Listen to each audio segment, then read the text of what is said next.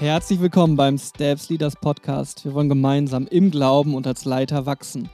Mein Name ist Oliver Last. In dieser Folge unterhalte ich mich mit Dr. Berthold Schwarz über Hermeneutik, also darüber, wie wir als Christen die Bibel verstehen. Bertolt Schwarz ist Hochschuldozent für systematische Theologie an der FDH Gießen und einigen vielleicht von euch schon bekannt durch Vorträge in Gemeinden oder sein Buch Heilsgeschichte verstehen. Ein guter Umgang mit der Bibel ist für uns einer der wichtigsten Werte. Wir erleben in unserer Arbeit aber auch immer wieder, dass wir als Christen daran arbeiten müssen, die Bibel so zu verstehen, wie Gott es angelegt hat, ohne unsere eigenen Vorstellungen überzustülpen. Manchmal ist es so, dass da Tendenzen sind, wo Menschen die Bibel gewollt oder ungewollt relativieren, an den Zeitgeist angleichen. Aber wir erleben auch, wie Menschen die Bibel zwar ernst nehmen, aber ihr Verständnis von einzelnen Stellen so allgemein setzen, dass die Überzeugung des Auslegers die Aussagen der Bibel noch übertönen. Beides ist ungesund und gefährlich für unseren Glauben und für unsere Gemeinden. Und beides passiert uns als Christen, seit es Gemeinden gibt, leider immer, immer wieder. Deswegen freue ich mich, dass Berthold sich die Zeit genommen hat für diesen Podcast, wo wir die Frage näher bearbeiten wollen, auf Gott hören, aber wie. Erste Schritte zur Hermeneutik der Bibel. Berthold ist dabei ganz wichtig, dass wir unser Bibelverständnis von der Bibel vorgeben lassen Deswegen unterhalten wir uns die erste halbe Stunde darüber, was eigentlich heißt, dass Gott uns sein Wort zuverlässig und in Buchform bereitgestellt hat. Und in der zweiten Hälfte geht es dann darum, welche Grundprinzipien es gibt, um die Bibel als Ganzes zu verstehen und wie das mit den aktuellen Herausforderungen in unseren Gemeinden zusammenhängt. Ich wünsche dir viel Freude mit dieser Folge. Schön, dass du da bist, Berthold. Äh, die Idee von diesem Podcast, die ist entstanden, nachdem wir uns auf Facebook ausgetauscht haben. Das gibt es noch. Ich habe mich bei dir bedankt, weil du da so viele differenzierte Beiträge zu kontroversen Diskussionen äh, reingebracht hast. Und ich fand es so gut, weil es so oft so platte Antworten und ungute Kommentare gibt. Und deine Kommentare waren da ganz anders. Und da habe ich gedacht, oh, spreche dich mal drauf an. Und ich habe mir ein paar Tipps geholt. Welche Bücher zur Hermeneutik empfiehlst du? Welche Strömungen nimmst du wahr? Und in diesem Austausch ist mir der Gedanke entstanden, wow, das interessiert wahrscheinlich noch viel mehr Leiter und Leiterinnen. Lass uns doch mal einen Podcast drüber machen. Und du warst dankenswerterweise einverstanden, was zu machen. Wir haben uns geeinigt darauf auf ein Thema, auf Gott hören, aber wie? Erste Schritte zur Hermeneutik der Bibel und wollen dabei so auf äh, nebenbei auch auf zwei aktuelle Tendenzen eingehen, die wir da so wahrnehmen. Ein naiv-wörtliches Bibelverständnis, ein progressiv-postevangelikales Bibelverständnis. Da habe ich selber ganz viele Fragen, wie das aussehen kann. Deswegen freue ich mich auf dieses Gespräch und ich danke dir total, dass du die Zeit dafür genommen hast, Berthold. Ja, vielen Dank, Oliver. Das ist echt super, dass äh, du auch auf mich zugekommen bist. Ich freue mich, dass ich hier im Podcast mitmachen kann, soweit ich da etwas beitragen kann, um ein wenig dafür äh, zu sensibilisieren, wie man mit der Auslegung der Schrift umgehen kann, welche Stärken und Schwächen bestimmte Vorgehensweisen haben, dann möchte ich da gerne mitmachen.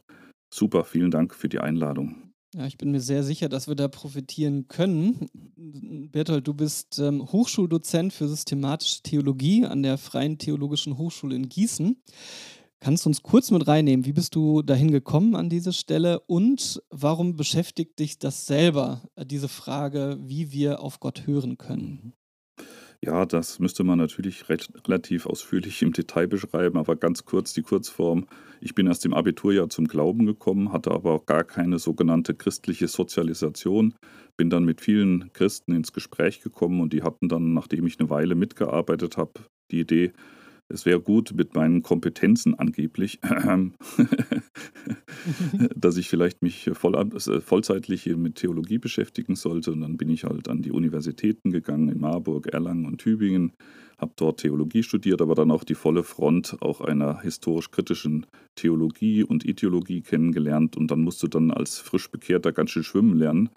Wie kommst du da durch? Wie überlebst du? Wie kannst du gedanklich auch äh, dich mit den verschiedenen Konzepten auseinandersetzen. Und Denken macht mir halt riesig Spaß. Also Denken, auseinandersetzen, alle Themen nicht sofort für bare Münze nehmen, sondern hinterfragen.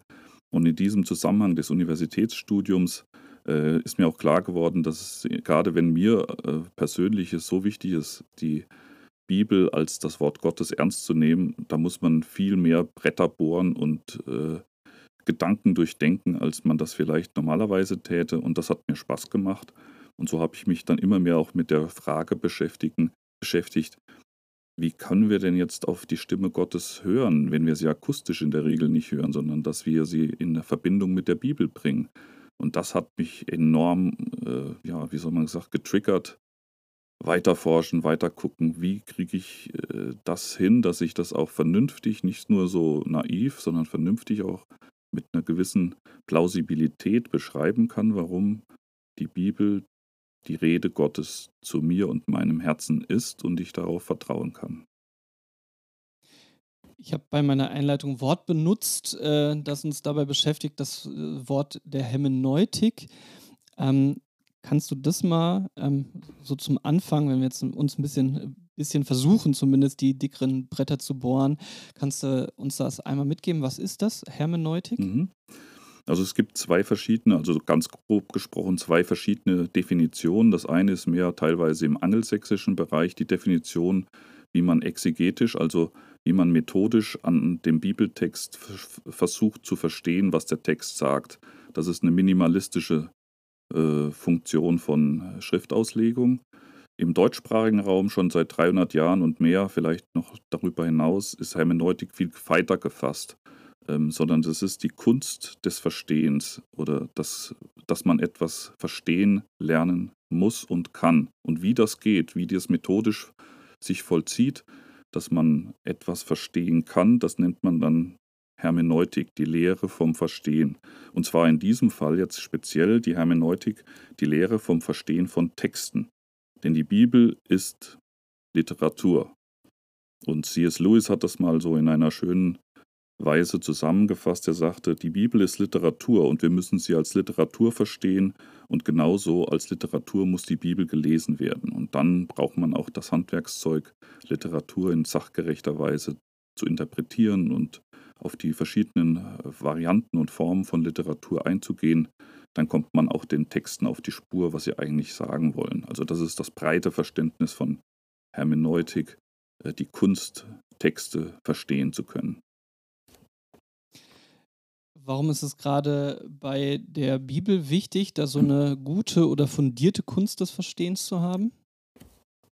Naja, es ist halt, wenn, auf, wenn man auf der Suche ist als Christ, was es bedeutet, wie kann ich den Willen Gottes erkennen? Wo weiß ich, wie ich überhaupt Gott anbeten soll? Woher weiß ich denn überhaupt, was Gott über mich denkt? Äh, ist er jetzt ein liebevoller Gott oder ist er ein Tyrann? Äh, wie soll ich da mich zurechtfinden? Und dann arbeitet man sich als treuer Christ durch die Bibel und stolpert über alle möglichen Zusammenhänge von Texten, wo Gott einem begegnet, manchmal nicht immer in der freundlichsten Weise. Zumindest ist das so der Eindruck. Da ist es schon wichtig, dass man als Bibelleser lernt, zunehmend ähm, auch sachgerecht die Informationen aus der Bibel so zu deuten, dass man sie auf das Christenleben so anwendet, wie sie angewendet werden können und sollen. Ähm, das heißt, wenn man im Alten Testament davon Lede, äh, im vierten Buch Mose davon hört, wer am Sabbattag Holz aufliest, der soll gesteinigt werden, dann muss man schon damit umgehen lernen, was fange ich denn jetzt nach, aus der stillen Zeit damit an? Soll ich jetzt mit Steinen in den Gottesdienst marschieren und so weiter? Also, das sind ja ganz simple Fragen, wo alle dann sofort sagen: Hey, hey, das ist ja alles nicht so dramatisch. Wir wissen doch, wir sind Christen, da brauchen wir das nicht umsetzen. Aber das ist ja nur ein winziges, vielleicht krasses Beispiel. Aber wenn man alle Bücher der Bibel durchgeht, stolpert man schon über so manche Aussage und da gilt es schon darum, was äh, sollen wir auslegen, in welcher Form können wir es auf uns Christen anwenden und wo gibt es innerbiblisch Kriterien, dass dieses oder jenes äh, gar nicht für uns Christen gedacht ist. Äh, empfinde ich auch immer als große Frage, die auf mich zukommt. So ganz viele unterschiedliche Fragen, auch der Gemeindepraxis, ähm, wo wir viel mit der, der Wahrheit, ne, also die Bibel ist gerade mir auch sehr wichtig, da ist göttlich offenbarte Wahrheit, die da drin steckt.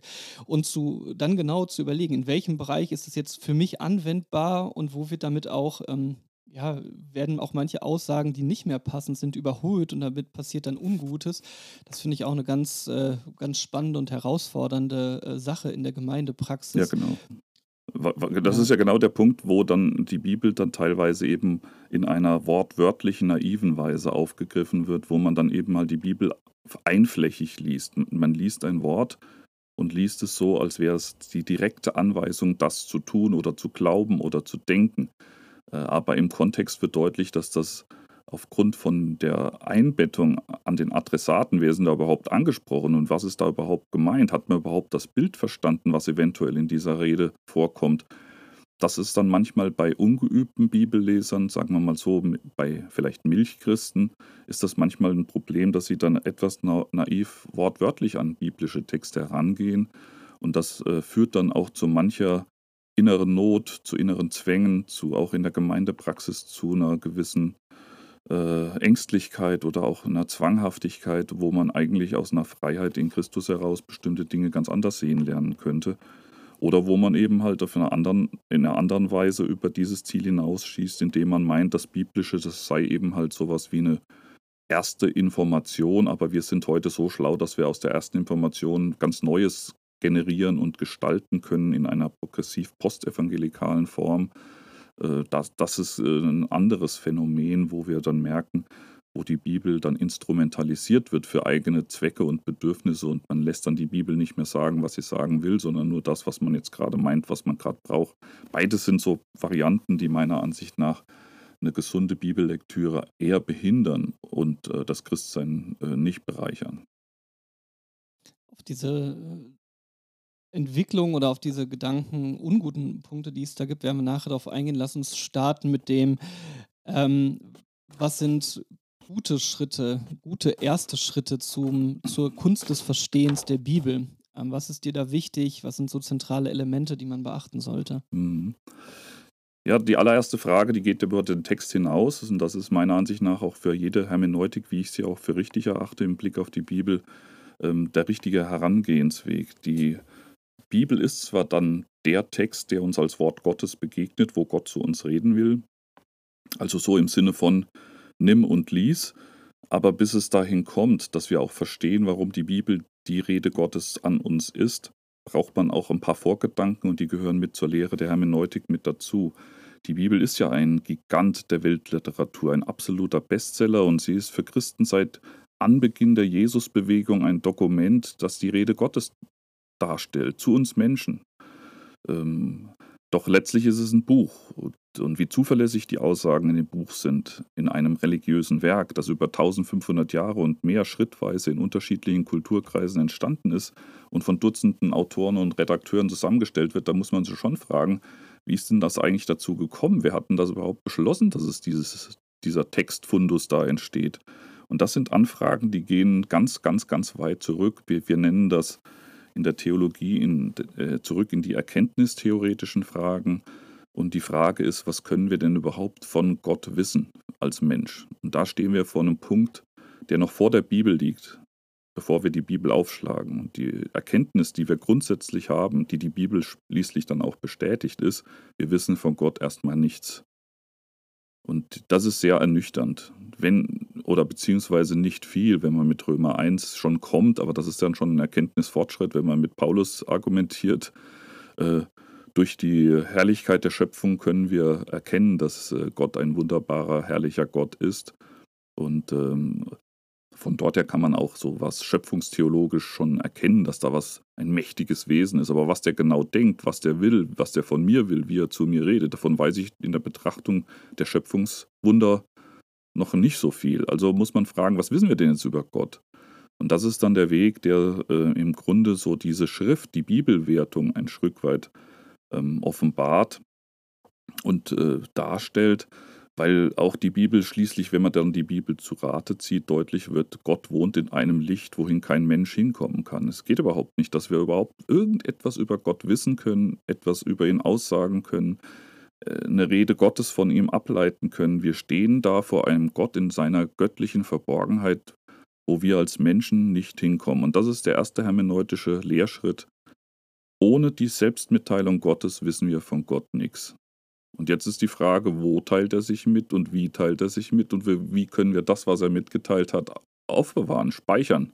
Gibt es eine Festplatte? Gibt es irgendwo ein, ein, Sammelbecken, wo Gott seine Gedanken äh, mitgeteilt haben will? Und das ist dann eben die Frage nach, warum haben dann überhaupt Menschen, die eine Gottesbegegnung hatten, das weitergegeben? So sind da erste Schritte des, der Kunst des Verstehens hängen damit zusammen, dass wir herausfinden wollen, wie es überhaupt dazu kommt, dass wir Menschen in unserem begrenzten Verstehen überhaupt Mitteilungen Gottes ähm, auf sie zugreifen können.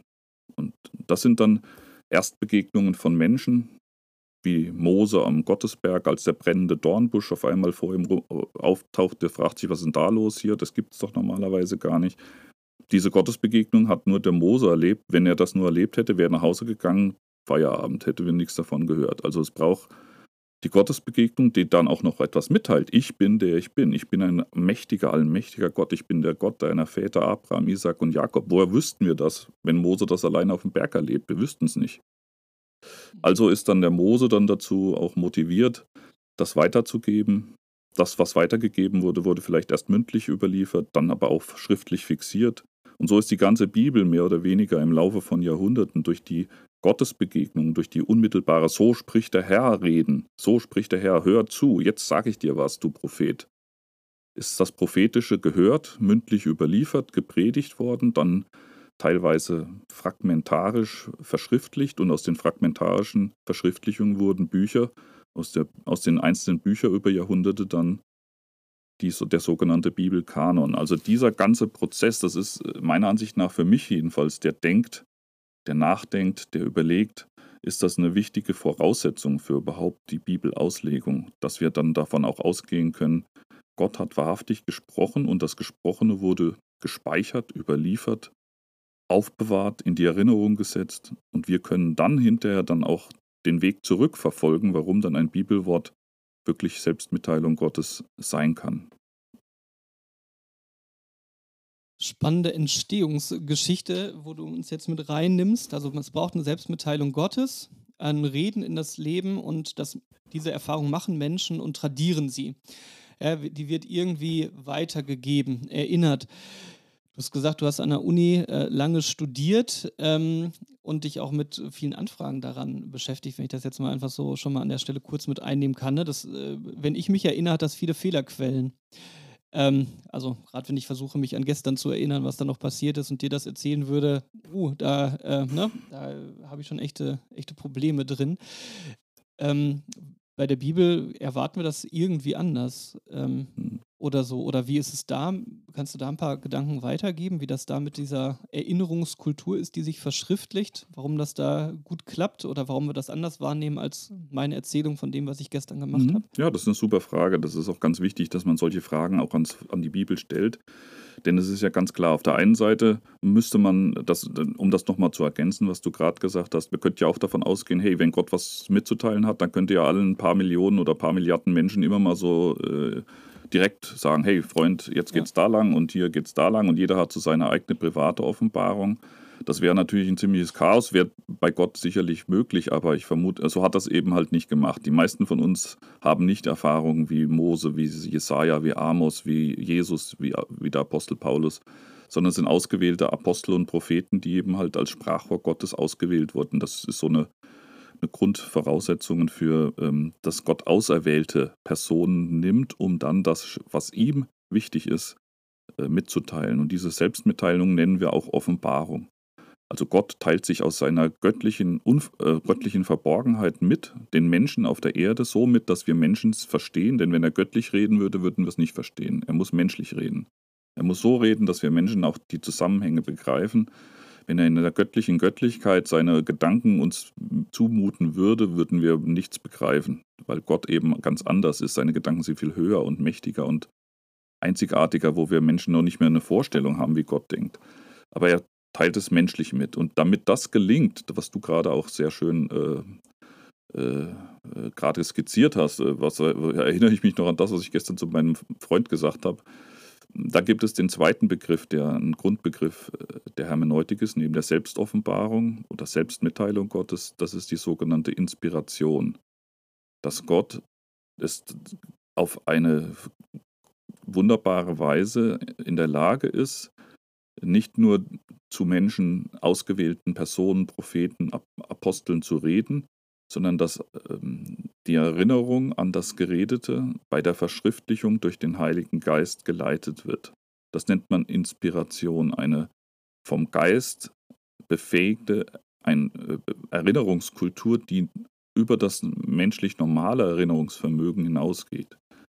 Deswegen äh, redet man dann in der Theologie davon oder in der biblischen gesunden äh, Lehre, dass der Heilige Geist in der Lage war, auch auszuwählen, was er überliefert haben wollte und was er nicht überliefert haben wollte, was verschriftlicht werden sollte und was nicht verschriftlicht werden sollte.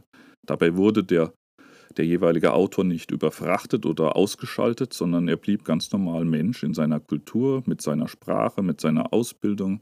Ob der jetzt der Amos war, der irgendwie Maulbeerbäume gezüchtet hat oder ein Schäfer oder keine Ahnung, ein Gelehrter wie Paulus die haben alle ihre Eigenheiten in der Art, wie sie das geschrieben haben, was sie geschrieben haben, aber der Geist Gottes hat es, dem hat es gefallen, auf, äh, bestimmte Dinge in Erinnerung zu rufen, auch beim Verschriftlichungsprozess. Das nennt man Inspiration.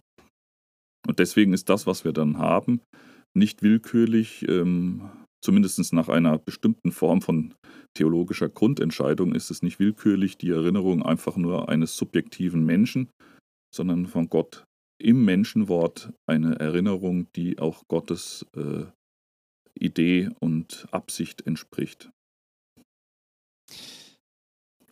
Der selbst offenbart, der Gott, der sich selbst offenbart hat, hat es in Menschen hineingemacht, die das so in ihrer kulturell geprägten Art und Weise zum Ausdruck bringen. Und die haben Briefe geschrieben, Bücher geschrieben, das niedergeschrieben. Und das ist dann irgendwann das geworden, was wir Bibel nennen. Mhm. Kannst du noch ein paar Worte zu diesem Prozess sagen? Ja, der Prozess ist natürlich insgesamt relativ kompliziert. Also da darf man auch nicht so naiv sein.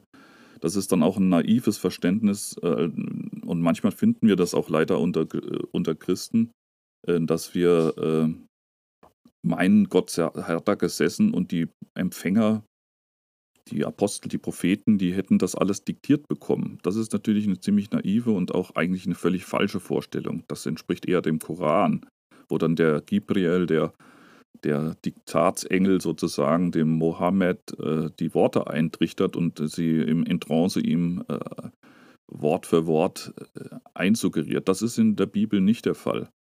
Man müssen, muss einfach nur mal schauen, wie das in Lukas 1, 1 bis 4 beschrieben wird. Wenn Lukas sagt, du lieber Theophilus, ich habe jetzt einfach mal geguckt, was so alles im Umlauf ist an schon Verschriftlichungen über Jesus, da habe ich gedacht, doch, ich mache das auch mal.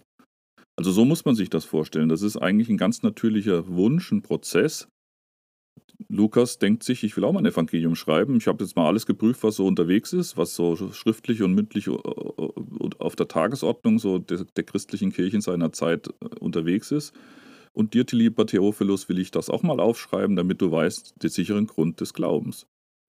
Das hört sich ziemlich naiv und vielleicht auch etwas platt an, aber das ist ein menschliches Wirken, wo Gott im Lukas das bewirkt, dass er sagt, ich sammle mal alles, was ich habe und dann werte ich das aus. Deswegen gibt es auch Parallelitäten zwischen den einzelnen Evangelien, Ähnlichkeiten von anderen, äh, wo es ähnliche wörtliche Übereinstimmung gibt, manchmal abweichende Berichte, wie das gleiche Ereignis nochmal aus einer anderen Perspektive geschildert wird. Und das ist ganz normal. Das ist Menschenwort, wo Menschen von Gott her geleitet wurden, ihre Perspektive, ihre menschliche Perspektive mit in das von Gott gewollte, in der Erinnerung an das Ereignis, an das Wunder, an die Predigt und so weiter zu verschriftlichen. Und das ist passiert, wenn man das übertragen will, auch im Alten und im Neuen Testament insgesamt, äh, dass äh, dieses Verfahren des Redens Gottes, des Erinnerns Gottes, des Aufbewahrens Gottes, des Abspeicherns. Und Abspeichern ging halt nur schriftlich, wenn in irgendeiner Form. Digitale Medien hatten wir noch nicht. Aufnahmegeräte von Tonbandaufnahmen auch nicht. Es musste irgendwie verschriftlicht digitalisiert, äh, verschriftlicht festgehalten werden. Und so ist dann, äh, sind der alt- und neutestamentliche Kanon auch dem menschlichen Prozess des Werdens unterworfen da gab es nicht irgendwie den, den Tag X und dann war auf einmal das Alte Testament fertig und dann gab es den Tag Y, da war das Neue Testament fertig, sondern auch da hat es Gott in seiner Weisheit gefallen, dass er diesen Prozess in menschliche Hände legt. So verrückt das ist. Wir Menschen würden vielleicht sagen, das ist ja völlig absurd. Wie will er denn da mhm. gewährleisten, dass dann die richtigen Texte in, bei der Überlieferung weitergegeben werden? Gott in seiner Freiheit scheinbar, dem macht das scheinbar nicht so viel aus und hat trotzdem dafür gesorgt, dass äh, die von ihm und also vom Geist Gottes geleiteten Texte in Erinnerung bleiben und andere nicht. Es gibt neben den vier Evangelien, die wir im Neuen Testament haben, in den ersten zwei Jahrhunderten Dutzende von Evangelien und die hat Gott alle aussortiert. Die wurden nicht in Erinnerung gerufen, die sind überliefert, die gibt es irgendwo, aber die sind nicht in den Kanon aufgenommen worden. Man kann natürlich sagen, ah, das war die frühe Kirche und so weiter und wer weiß, das war irgendwie auch falsch ich sehe da drin irgendwie eine große Gelassenheit Gottes, dass er sagt, ich weiß schon, was ich mache. Man spricht dann in, mhm. theologisch von dem Wort der Imponierung. Also, dass Gott die Texte imponiert, die sich, haben sich selbst durchgesetzt, sodass die Menschen gar nicht anders konnten, als dann beim Kanon-Werdeprozess zu sagen, den Text nehmen wir. Das Dokument bleibt okay. drin und das fliegt raus. Auf jeden Fall ein neues Wort gelernt heute, Imponierung.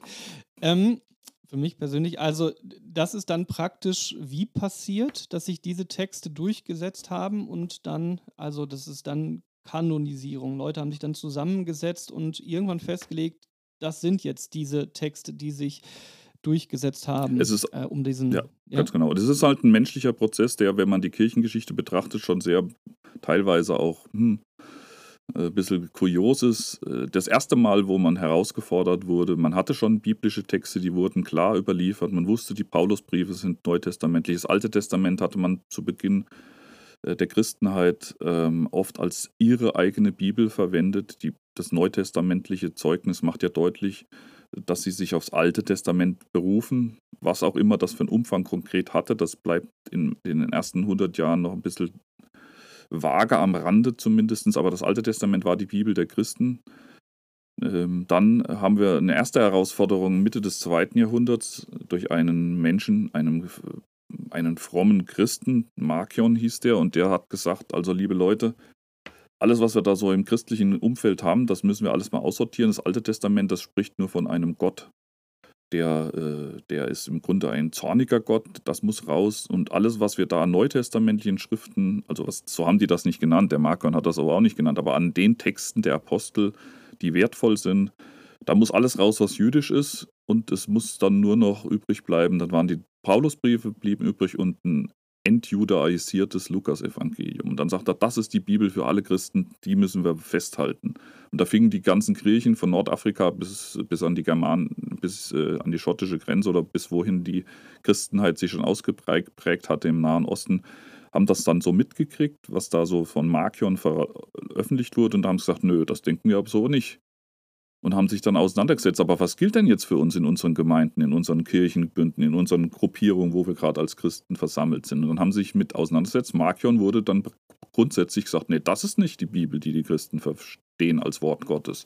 Und haben dann darum gerungen. Ende des zweiten Jahrhunderts gab es dann eine erste Sammlung, wo ein Großteil des äh, jetzigen Kanon schon beisammen war. Und dann schließlich bis ins dritte, vierte Jahrhundert da hat dann die frühe katholische Kirche sozusagen auf einer Synode auch dann in einem Brief äh, äh, menschlich festgelegt, dass diese Bücher äh, als Wort Gottes gelten und die anderen sind nützlich zu lesen und wertvoll und auch fromm, aber Wort Gottes haben dann nur diese genannten. Und dann hatten, wurde mehr oder weniger dann äh, äh so eine Art Liste der kanonischen Bücher ähm, skizziert. Äh, und davon spricht man dann, das hätten die Menschen aber nicht an sich so gemacht, sondern das sei dann diese Imponierung des Geistes Gottes, der die Menschen in der Kirche dazu gebracht hat, die richtige Wahl zu treffen.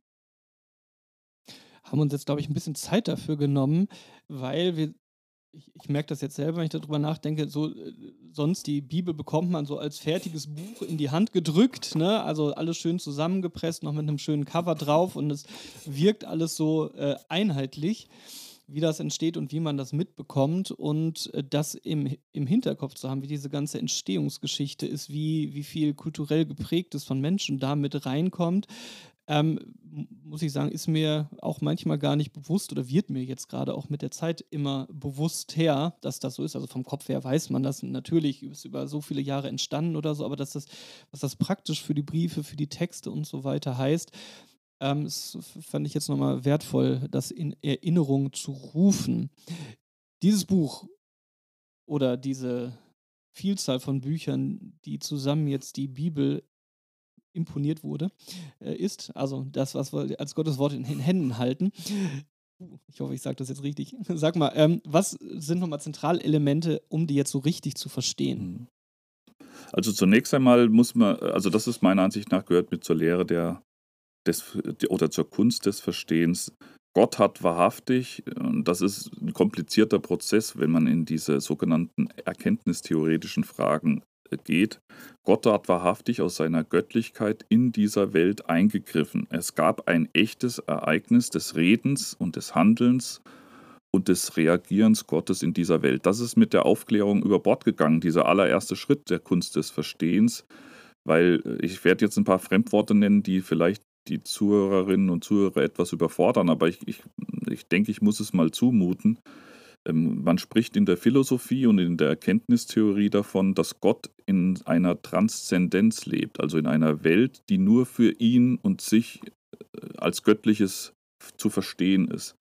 Und der Mensch lebt in der Immanenz, also in der in, der in sich gefalteten und entfalteten Wirklichkeit von Kultur und Gesellschaft und Erde.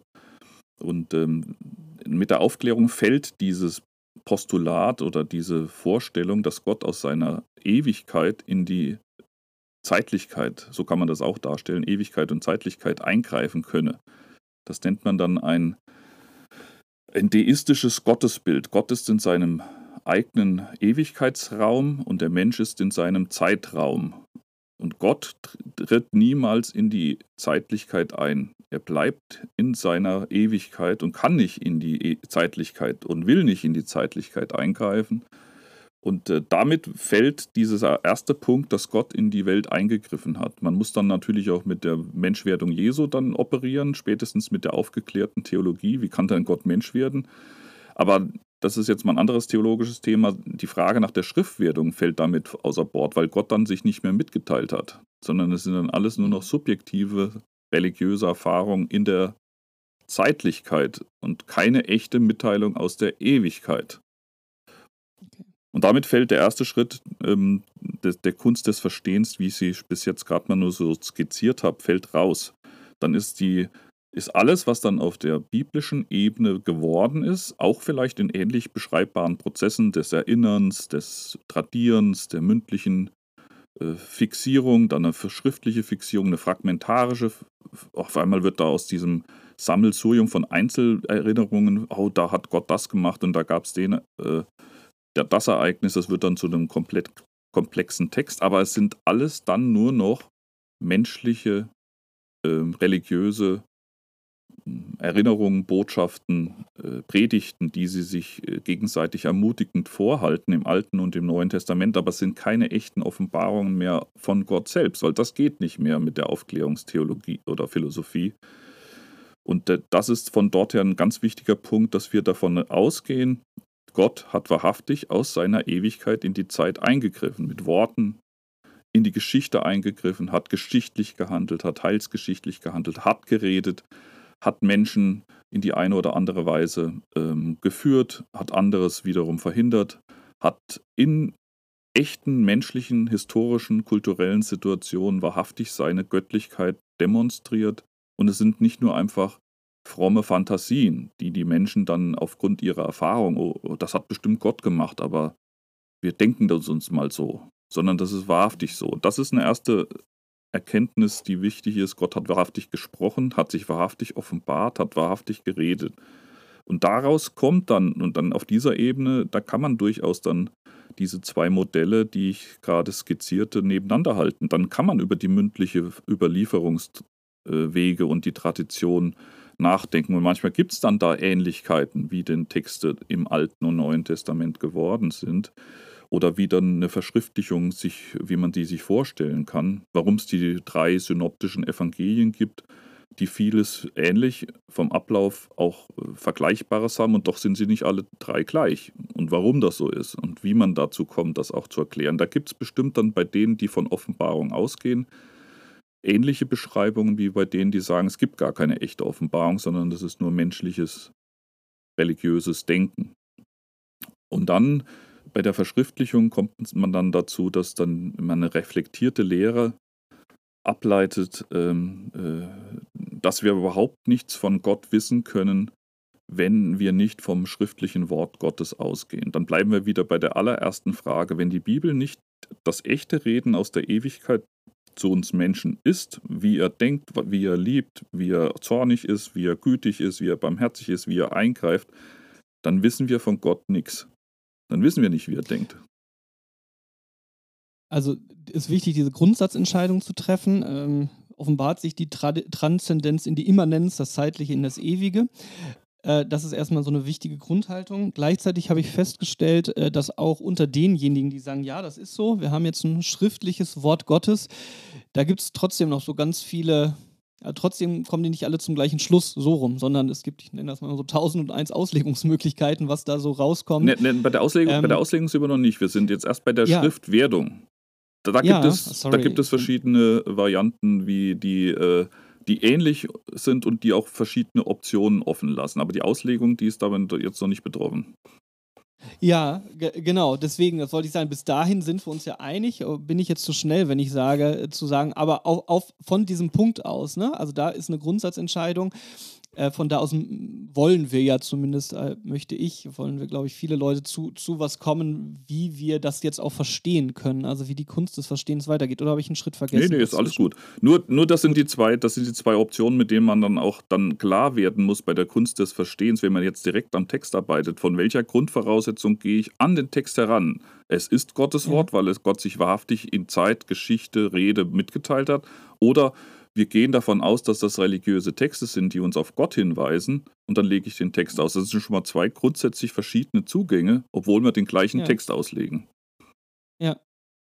Und das ist wichtig, weil es zu ganz anderen Ergebnissen führen, kann, die es uns bringt. So, und also wichtig, so, das nehme ich jetzt nochmal mit, diese Grundsatzentscheidung zu treffen oder sich dessen bewusst zu machen, zu welchen Unterschieden das auch führen mhm. kann genau das, was ich genau versucht habe, glaube ich, zumindest zu sagen, okay, jetzt stellen wir uns auf diese Seite die, der Leute, die sagen, ja, ähm, ich glaube, da hat sich Gott offenbart. Ähm, wir haben da schriftliche, verschriftlichte Erfahrungen, die von Gott kommen. Ähm, so ein paar Rahmenbedingungen, wie man das auch unter diesem Paradigma richtig versteht. Ja. Also die wesentlichen Aspekte sind, wenn man von dieser, von den Rahmenbedingungen ausgeht, die du gerade nochmal zusammengefasst hast, ähm, dass wir äh, die gesamte Schrift unter der Perspektive lesen lernen, gibt es in der Bibel selbst Hinweise für einen Auslegungsschlüssel.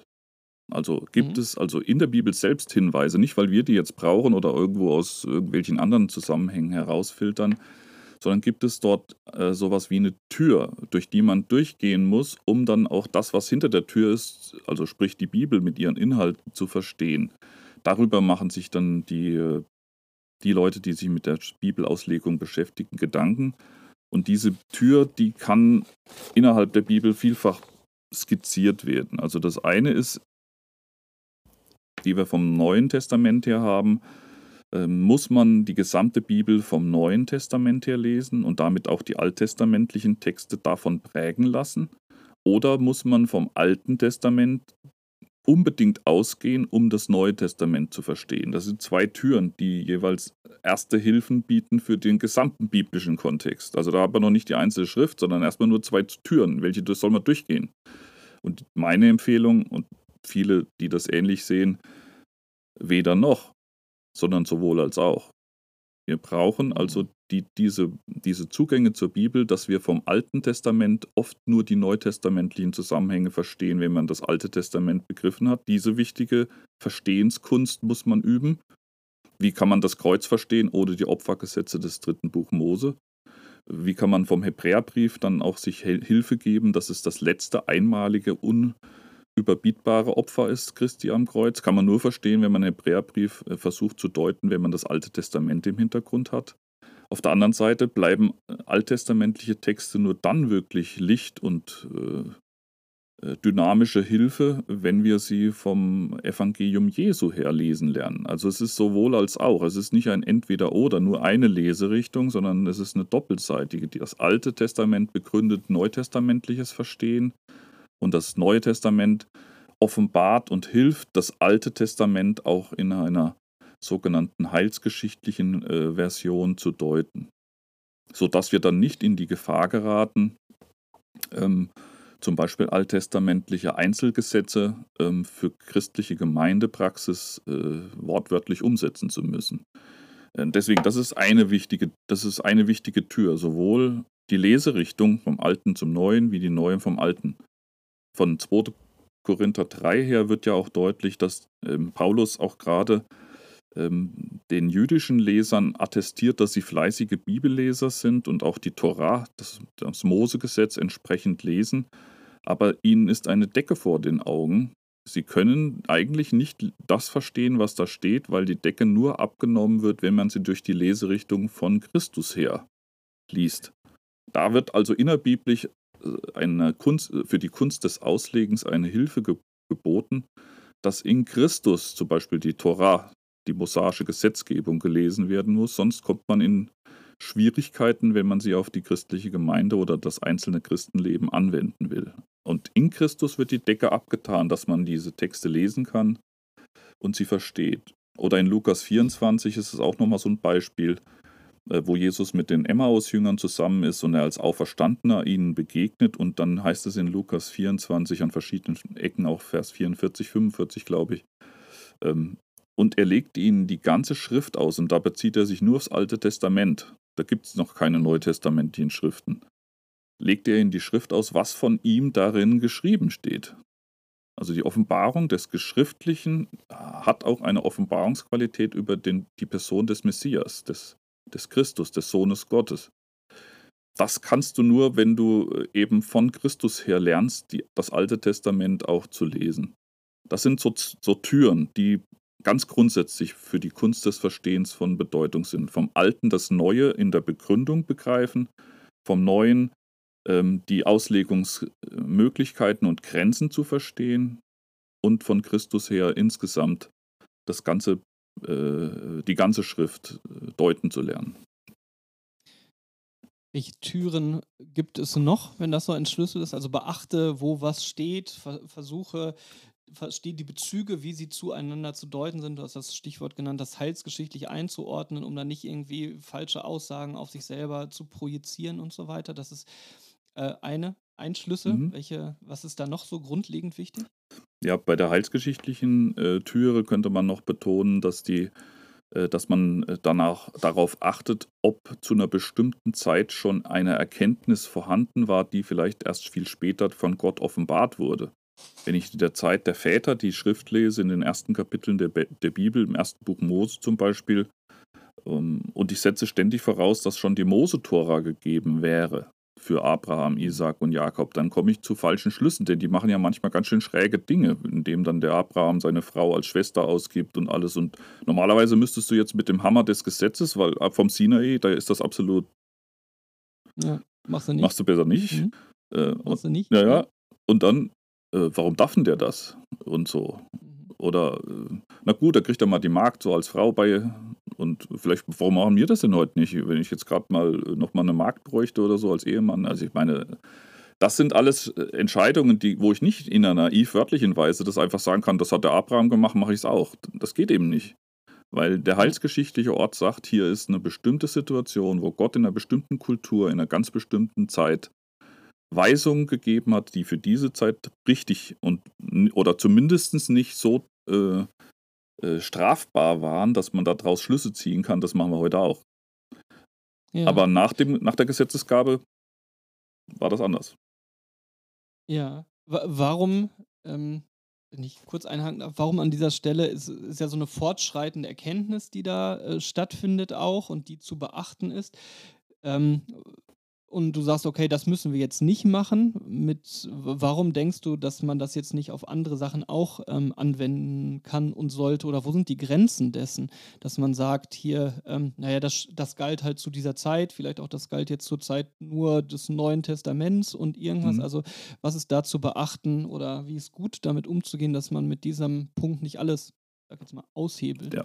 Also das ist natürlich ähm, diese Leserichtung vom Alten zur Begründung des Neuen und vom Neuen, von Christus her, das Alte zu lesen, das ist die entscheidende Lese, äh, das sind die entscheidenden Türen, die man durchschreiten muss. Und das heißt mhm. auch, dass ähm, die fortschreitende Erkenntnis innerhalb der Schrift auch berücksichtigt werden muss, dass zu bestimmten Zeiten Gottes Gottheit noch nicht so entfaltet war wie später. Das muss man in der Bibel auch sehen, dass Gott es gefällt, sich zu bestimmten Zeiten aus seiner Ewigkeit zu offenbaren, immer mehr von sich bekannt zu geben, aber nicht an jeder Stelle wird schon deutlich, äh, dass man die Fülle Gottes vor Augen hat. Zum Beispiel, wenn man einen Kolosserbrief liest, und Christus ist auf einmal der Schöpfer aller Dinge. Das konnte man im Alten Testament noch nicht denken, auch in Richtung Dreieinigkeit. War, hätte, kann man vom Alten Testament so direkt nicht ableiten. Und so gibt es das auch in ethischen Fragen. Also eine wichtige Grundvoraussetzung ist zum Beispiel, die dann darauf basiert, wir stehen nicht mehr unter dem mosaischen Gesetz als Lebensregel. Das ist eine Entscheidung, die von Christus her getroffen wird. Wir sind von zum Beispiel Römer 10, Vers 4 oder anderen Stellen, Römer 7, 1 bis 6, wir sind dem Gesetz gestorben, wir leben nicht mehr, wir sind jetzt tot dem Gesetz. Das Gesetz bleibt weiterhin heilig, gerecht und gut, aber wir sind dem Gesetz gestorben und von daher kann es nicht an uns angewendet werden. Wir sind jetzt mit Christus verheiratet. Von daher die zehn Gebote als Beispiel. Was kann man von den zehn Geboten im Neuen Testament in Christus für die Gemeinde lernen? Neun von zehn Geboten werden wiederholt und bestätigt. Das Sabbatgebot nicht. Das wird aufgehoben. Mhm. Also das sind innerbiblische Begründungen, wo die Leserichtung deutlich macht, die Christen halten keinen Sabbat, aber werden weder Götzendienst zulassen, noch die Eltern verunehren, noch äh, Ehebruch begehen, was weil das alles neutestamentlich ähm, bestätigt wird, nur mit der anderen Voraussetzung, die wiederum in Christus gilt, dass der, der Mensch in Christus ist sozusagen nicht unter dem Gesetz, sondern er erfüllt die zehn Gebote, nur mal als Beispiel, durch Liebe. Römer 13, 8 bis 10. Die Liebe ist die Erfüllung, wenn ich liebe, breche ich nicht die Ehe. Wenn ich liebe, lüge ich nicht. Wenn ich liebe, tue ich dies nicht. Und das wird Somit wird das Alte und Neue Testament in einer Einheit auch auf ethischem Gebiet, in der Praxisanwendung klar. Was im Neuen Testament bestätigt, vertieft äh, und so weiter wird, ähm, das ergibt sich aus der Summe der, der biblischen Bezüge hin und her. Die Schrift legt sich damit selber aus. Okay, also der, der Unterscheid, das Unterscheidungskriterium ist gibt es inner, innerbiblische Bezüge, um das deutlich zu machen und um das besser einzuschätzen. Also ich habe das, glaube ich, gerade Aushebeln genannt. Äh, das verhindern wir dadurch, dass wir nur schauen, wie, ähm, wie sind die biblischen Begründungslinien äh, und nehmen jetzt keine, ich sag mal, von außen genau. gesellschaftlichen, philosophischen Linien, um damit umzugehen, sondern schauen dann, wie die biblische Dynamik da drin genau, ist. Genau, weil wir, es gibt ja manchmal diese Anfrage, weil das Kultur, kulturbedingt sei und so weiter. Also ich könnte jetzt da, äh, ohne mit der Wimper zu zucken, drei Stunden ununterbrochen darüber reden, wo in, im Alten und Neuen Testament Kulturbezüge hier, äh, zu finden sind. Und von Genesis 1, vom ersten Buch Mose 1 bis zur Offenbarung ist alles, aber auch schlichtweg alles Kultur eingebettet. Alles. Es gibt überhaupt nichts, was nicht in Kultur, Zeit, Menschheitsgeschichte integriert werde. Und darin dann aber die äh, deutlich zu machen, dass das nicht an der Kultur Eingebettetheit liegt, ob etwas gültig ist oder nicht, sondern an den Leserichtungen, die ich eben erwähnt habe, ob etwas weiterhin für Christen anwendbar ist. Es liegt nicht hier an der Kultur, sondern an der entsprechenden Zuordnung ähm, des Christusevangeliums. Und da, das ist eine ganz andere Herangehensweise. Wenn, wenn man alles, was kulturbedingt wäre und man aus diesem Grund biblisch nicht mehr erfüllen möchte, raussortieren will, dann hat man nur noch zwei Buchdeckel. Aber keine Bibel ja. mehr. Ich habe am Anfang gesagt, wir lassen uns mal reden über so zwei aktuellere Herausforderungen. Die haben wir jetzt so zwischendurch immer wieder mal anklingen lassen, wenn ich das mal so mit reinnehmen darf, jetzt an dieser Stelle. Wir haben einmal gesagt, ähm, es ist eine Herausforderung, dass manche werden das so vielleicht naiv, literalistisch oder wörtwörtlich naiv an so einen Text, an einen Text rangeben, also einfach einen Vers nehmen und sagen, guck mal, es steht doch hier äh, und diesen, diesen ganzen Rahmen, den du gerade beschreibst, Altes Testament, Neues Testament, Heilsgeschichte und so weiter, kultureller Kontext vergessen. Ähm, kannst du ein bisschen was zu diesen Herausforderungen sagen oder wenn ich jetzt mal ein anderes Wort nochmal einführen äh, darf, äh, ist es ja wichtig, sich genau die Worte der Bibel anzuschauen und äh, den Literalsinn, also das, was da geschrieben steht, irgendwie herauszufinden. Kannst du ein bisschen was zu diesem, wo ist da der Unterschied zwischen den Text richtig gut verstehen oder auf der anderen Seite da irgendwie runterzukippen und es irgendwie zu naiv zu nehmen? Ja, eine wichtige Erkenntnis, das Wort hast du jetzt gerade eingeführt, ähm, ist die, dass ein literalistisches oder naives Bibelverständnis ist nicht dasselbe wie ein Literalsinn. Und mhm. dieser Literalsinn, das bedeutet, dass wir das so lesen sollen, wie es dort auch in unserer deutschen Übersetzung geschrieben steht. Das ist der sogenannte Wortsinn der Aussage. und Mose ging dahin, dann ging er dahin. Also es geht erstmal darum, dass mhm. man auf der Sinnebene den Literalsinn, dass da nichts Verborgenes, nichts Geistliches, nichts Verstecktes dahinter steckt, was man erstmal fromm irgendwie hm, herausfiltern müsste. Das ist die eigentliche Bedeutung dieses Literalsinns, weil fast tausend Jahre lang ging man davon aus, dass äh, der Literalsinn der schlechteste und der schwächste Sinn sei, sondern dahinter wären religiöse Sinne, dahinter wären geistliche, spirituelle Sinne. Und die kann nur ein Priester rausfinden. Deswegen konnte das normale Volk, durfte die Bibel nicht einfach lesen, weil wer weiß, die fängt dann daraufhin an, die Bibel wörtlich zu lesen und liest das, was da steht und will das auch noch umsetzen. Das kann aber nur der Priester, weil er kennt noch den zweiten, den dritten und den vierten Sinn, der in der Bibel ist. Und also diesen wörtlichen Literalsinn, den sollen wir in jedem Fall immer bevorzugen, egal was wir lesen. Dann aber, der Literalsinn ist ja noch nicht die Deutung. Die Deutung darüber haben wir uns jetzt ein bisschen äh, ausgetauscht. Was bedeutet das, wenn wir es anwenden? Wenn wir den mhm. Text, der da im Literalsinn das und das sagt, was ist davon für die Christen und für uns in der Glaubenspraxis anwendbar?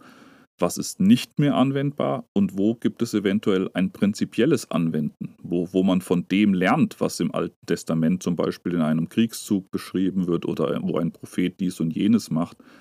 Das nennt man dann teilweise typologische Anwendung, wie das der Paulus in 1. Korinther 10, Vers 11 macht. Äh, da, ist, da kommt das Wort Typos vor. Im Deutschen heißt es dann, glaube ich, in Elberfelder Luther und so weiter, heißt es, glaube ich, Vorbild. Das ist uns zum Vorbild geschrieben. Damit wir lernen, wie die vom Auszug aus Ägypten, sollen wir heute, die Christen, die in Korinth sind, sollen daraus lernen und, und davon etwas Prinzipielles ableiten, wie Gott mit Menschen umgeht.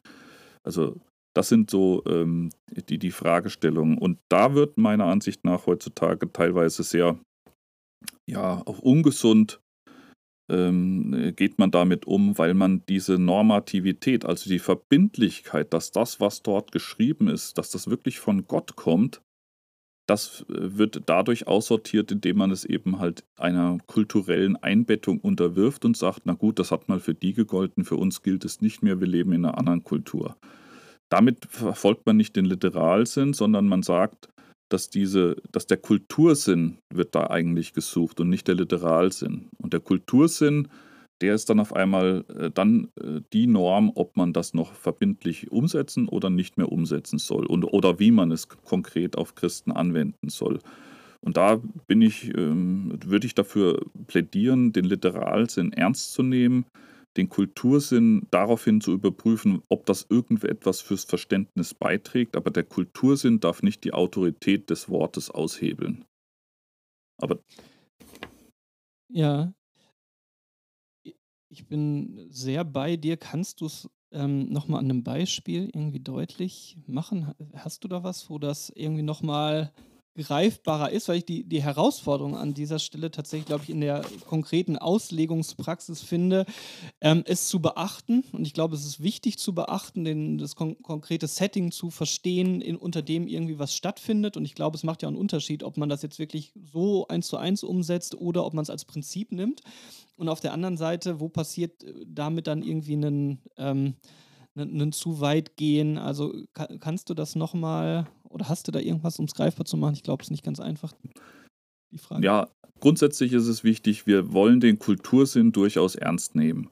Das heißt, mhm. weil die Bibel Menschenwort ist, muss man auch davon ausgehen, dass Gott in seiner Mitteilung, auch im Prozess, wo er durch seinen Heiligen Geist inspiriert hat und Erinnerungskultur geprägt hat, bis hin zur Kanonwerdung, müssen wir davon ausgehen, dass er auch das kulturelle Setting der jeweiligen Menschen, die er über tausende von Jahren inspiriert und als ähm, als seine Autoren berufen hat, das müssen wir ernst nehmen. Aber dabei müssen wir dann auch dieses Wort von Lewis nochmal in Erinnerung rufen, die Bibel ist Literatur. Und dabei brauchst dann beim Literalsinn auch das Gespür dafür, dass bestimmte Texte durchaus unterschiedlich als Literatur wahrgenommen werden müssen. Das eine, ein Lied oder Poesie ist was anderes wie ein Bericht oder ein geschichtlicher Abriss ist was anderes wie ein Gleichnis zum Beispiel alle Gleichnisse, etwa 70, 72 Gleichnisse, die wir in der gesamten Bibel haben, du wirst keinen von den Menschen, die dort in den Gleichnissen erwählt werden, im Himmel treffen. Auch nicht den verlorenen Sohn, auch nicht seinen Vater, auch nicht seinen etwas sturen Bruder. Das sind Gleichnisse, diese Menschen haben nie gelebt.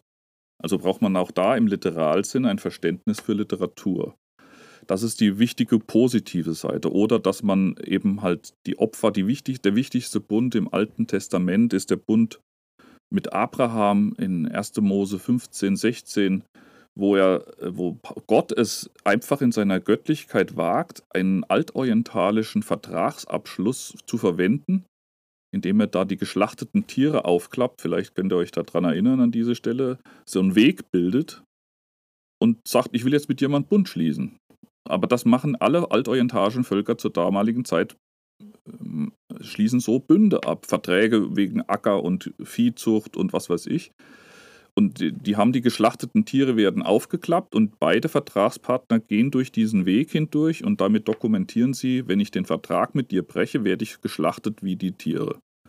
In dem Fall bei Abraham ist es so, dass was macht der Abraham? Der schläft. Der geht überhaupt nicht durch diesen Bund.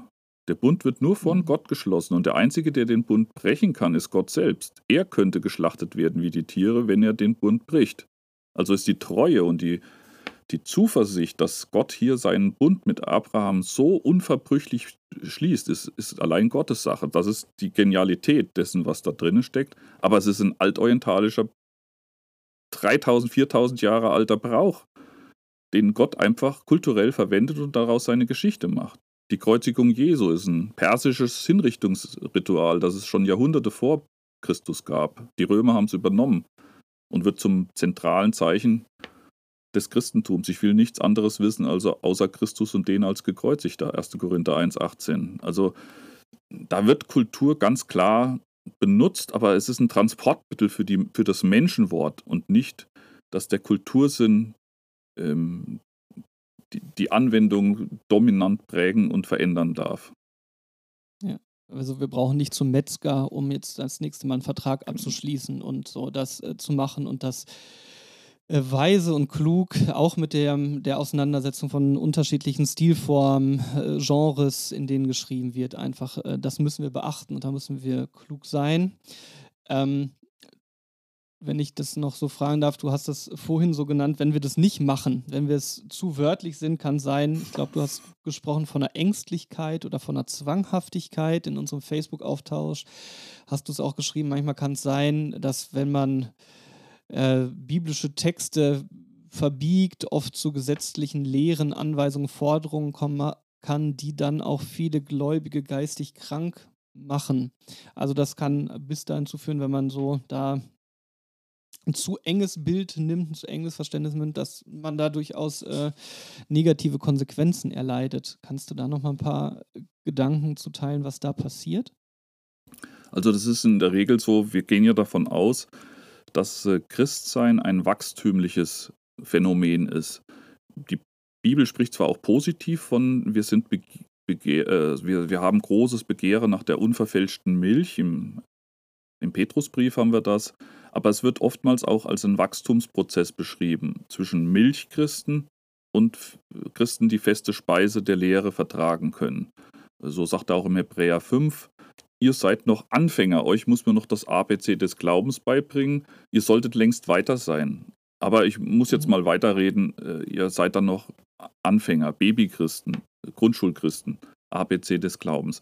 Das muss man in der Gemeinde immer ernst nehmen, dass es bestimmte, äh, bestimmte Zusammenhänge der Bibel werden automatisch beim Bibellesen noch nicht in der Fülle und Tiefe verstanden. Deswegen brauchen wir in der Gemeinde Lehre, Predigen, Erklären, Aufklären, damit auch Menschen, die Milchchristen sind, wachsen und bis zu festen Speise vordringen. Das gibt es in der Gemeinde. Diese Fragen kommen auf und manche sind dann eben, wie Paulus das umschreibt, sind halt äh, schwache Christen, nennt er die.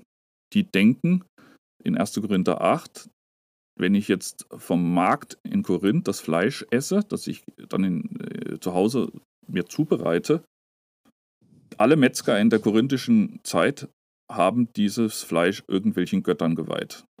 Und die hatten Angst, dass sie, wenn sie das Fleisch essen, dass sie die Götter mit runterschlucken. Und dann waren da einige Korinther, die gesagt haben, ihr habt den Rat ab, warum seid ihr so ängstlich? Wir sind doch Christen, da brauchen wir doch keine Angst zu haben.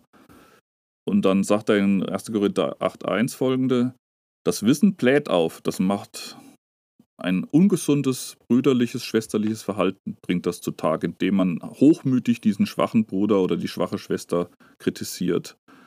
Ähm, die Liebe baut auf. Dann will ich lieber erstmal nicht Fleisch essen, bis dieser Bruder so weit ist, dass er auch versteht, dass er gar keine Angst haben muss, das vom, vom Metzger gekaufte Fleisch zu essen.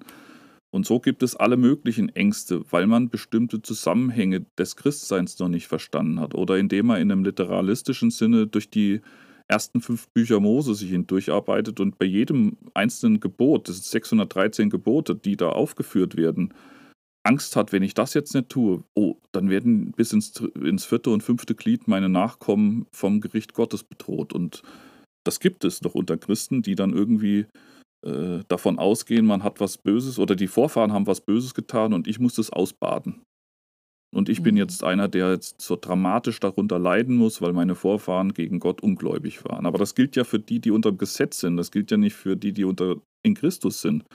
Wenn man das nicht versteht, entwickelt sich eine Zwanghaftigkeit, eine bestimmte Ängstlichkeit, eine Sorge. Bis hin dann, dass man ähm, die Freiheit in Christus, und das ist ja der ganze Galaterbrief, die Freiheit in Christus nicht begriffen hat, sondern meint, habt ihr, ihr, ihr wolltet mit Christus anfangen und jetzt wollt das wieder unter dem Gesetz beenden. Äh, wenn man in so einem Kreislauf drinne steckt, kann das Christsein zu einer sehr qualvollen, ängstlichen und auch manchmal ähm, ja, wie soll man sagen, äh, unglücklichen Form von Leben werden, weil man sich ständig unter irgendeinem Zuchtmeister befindet, der aber in Christus gar nicht mehr direkt auf uns anwendbar ist. Wir sind Kinder Gottes, die in unserer Schwachheit von der Gnade leben.